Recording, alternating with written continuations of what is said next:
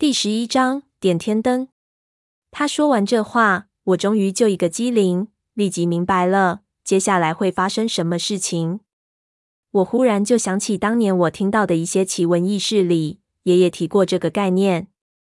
所谓点天灯，是老时候赌场里的一种说法，其实应该叫点灯，是一种赌博的技巧。意思是，如果发现赌台上有人手气非常不好，就反着他压，他压大你就压小。他压闲你就压庄，赌的不是自己的运气，而是他人的霉气。这个手气不好的人就是你的灯。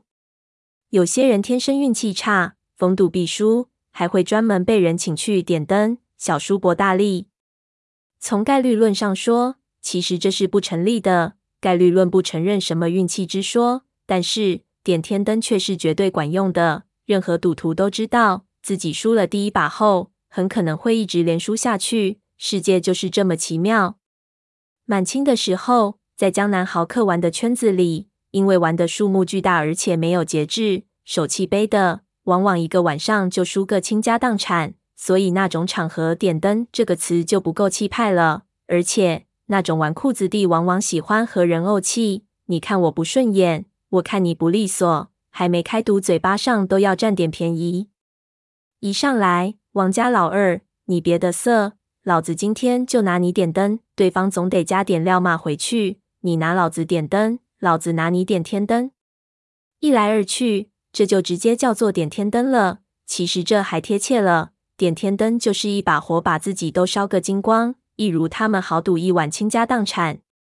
这后来引申了开来，行外都用上了这词儿。到了这拍卖唱卖一行，这意思也发生了变化。我记得我爷爷说过一个故事。讲的是他们老九门里的老大，在北京城扬名立万，追他老婆就是靠的在唱卖的时候点了回天灯。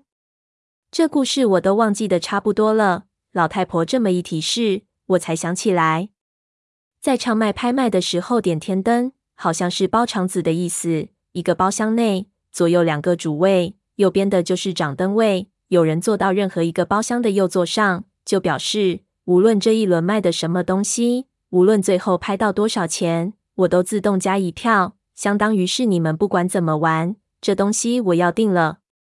这一般是王公贵族泡妞的手法，满清的时候很常见。政治联姻都是不惜金钱的，反正掌握了政权钱是小事情，所以王公公子追郡主都喜欢到这儿来。有时候碰巧两个郡主不对眼，两边的凯子还得斗灯，这就不是看谁出的价高。而是看谁的男朋友顶得住了。斗灯的时候没有时间限制，但是可以撤灯。但如果一方撤灯，那真的是脸面扫地。在当时那个年代，对于那些二世祖比死了了还难受。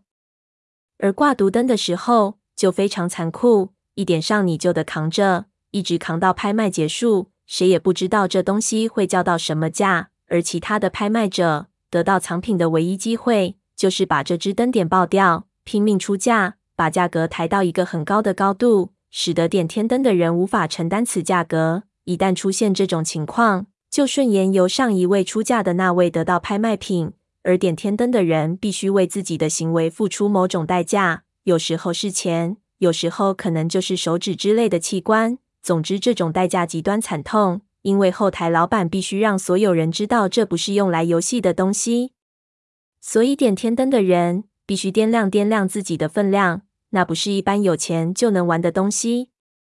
好在点灯的规矩，也怕你漫天叫价。做生意的都知道，价格叫在合理的区间内，事情才会成立。如果一双拖鞋一个亿，那事情就扯了，别人也不来跟你玩儿。而且你拍得过高，即使你成功把灯点爆了，或顺延到你手里，你同样也可能付不起当时报的价，那等于你把自己也点爆了。你也不会有好果子吃，所以他们的出价还是在理性范围内，不太会出现完全儿戏的价格。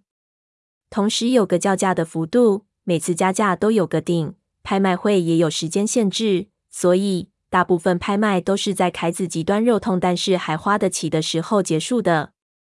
这也是安全措施。你要敢把哪个王爷的公子干完了，王爷就直接发兵把店抄了。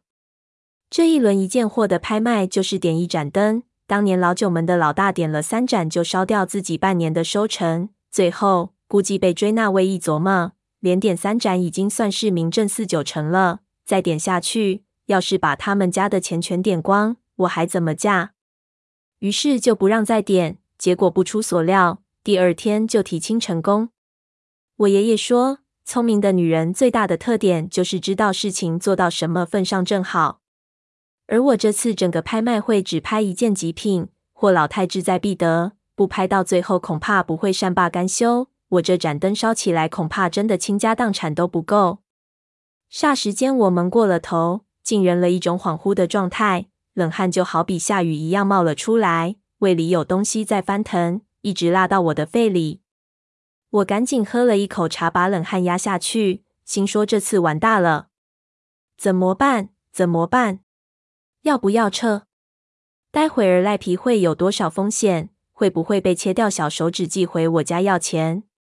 胖子，我闷油瓶三个人打出去的成功概率是多少？应该暂时能逃出去吧？我靠！难道在被通气之后又要被黑道追杀？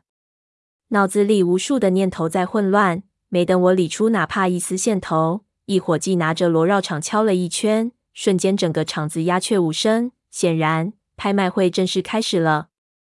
那旗袍女说什么？我完全没听，恍恍惚惚只听到每次叫价最低是十万。最高是一百万，我脑子嗡了一声，后面的就更听不清楚了。整个过程我完全没有任何的知觉，脑子里一片混乱，足足有一小时，我都不知道是怎么过的。让我忽然就清醒过来的是闷油瓶，他忽然将他的手按到了我的肩膀上，一下把我惊了个哆嗦。我回头看他，他没有看我，而是没有任何表情的看着楼下，似乎这里的一切和他都没有关系。像极了一个冷血保镖，我忽然就感觉胖子是不是教的太过了？但是他的手很用力的捏着我的肩膀，显然有什么意图。我不知道什么意思，难道是看我懵了，告诉我有他在让我安心？不过给他这么一捏，可能是条件反射，我忽然真的就镇定了下来。现场一片安静，好像叫价停止了。我转头看胖子，胖子不知道点天灯的意思。精神气儿完全欠到气氛中去了，拿着毛巾擦汗，看来是看兴奋了。我定了定神，端起茶问他什么情况。他道：“他奶奶的，快一个亿了！”我顿时一口茶全喷了出去，喷了他一脸。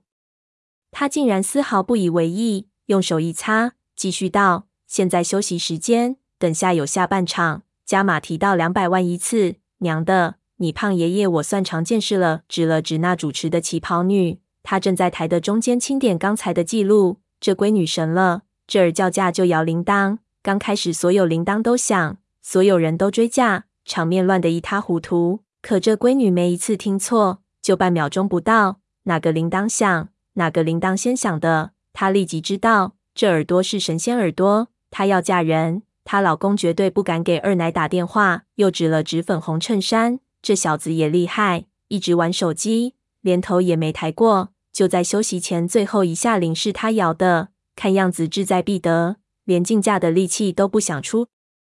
再指了指霍老太，老太婆一次都没出呢，看样子准备加码后玩大的。我心里暗骂，真是没江湖道义，也不会悠着点儿。看我要点天灯，也不可不可怜我，他娘的一个一个花钱都不心疼。不过也没有意义了。反正就是十分之一，我也拿不出来。十个亿和一个亿对于我是没区别的。最后丢脸不说，就算他们手下留情不切手切脚，随便让我赔个一百万，我也拿不出来。那就不用想了，反正也拿不出来。赖皮是赖定了，最安全的办法，看来就是等下跑路。我给胖子把点天灯的意思耳语了一遍，胖子还觉得不可思议，也紧张起来道：“那怎么办？”我靠！我说老太婆那么沉得住气呢，感情咱们买单。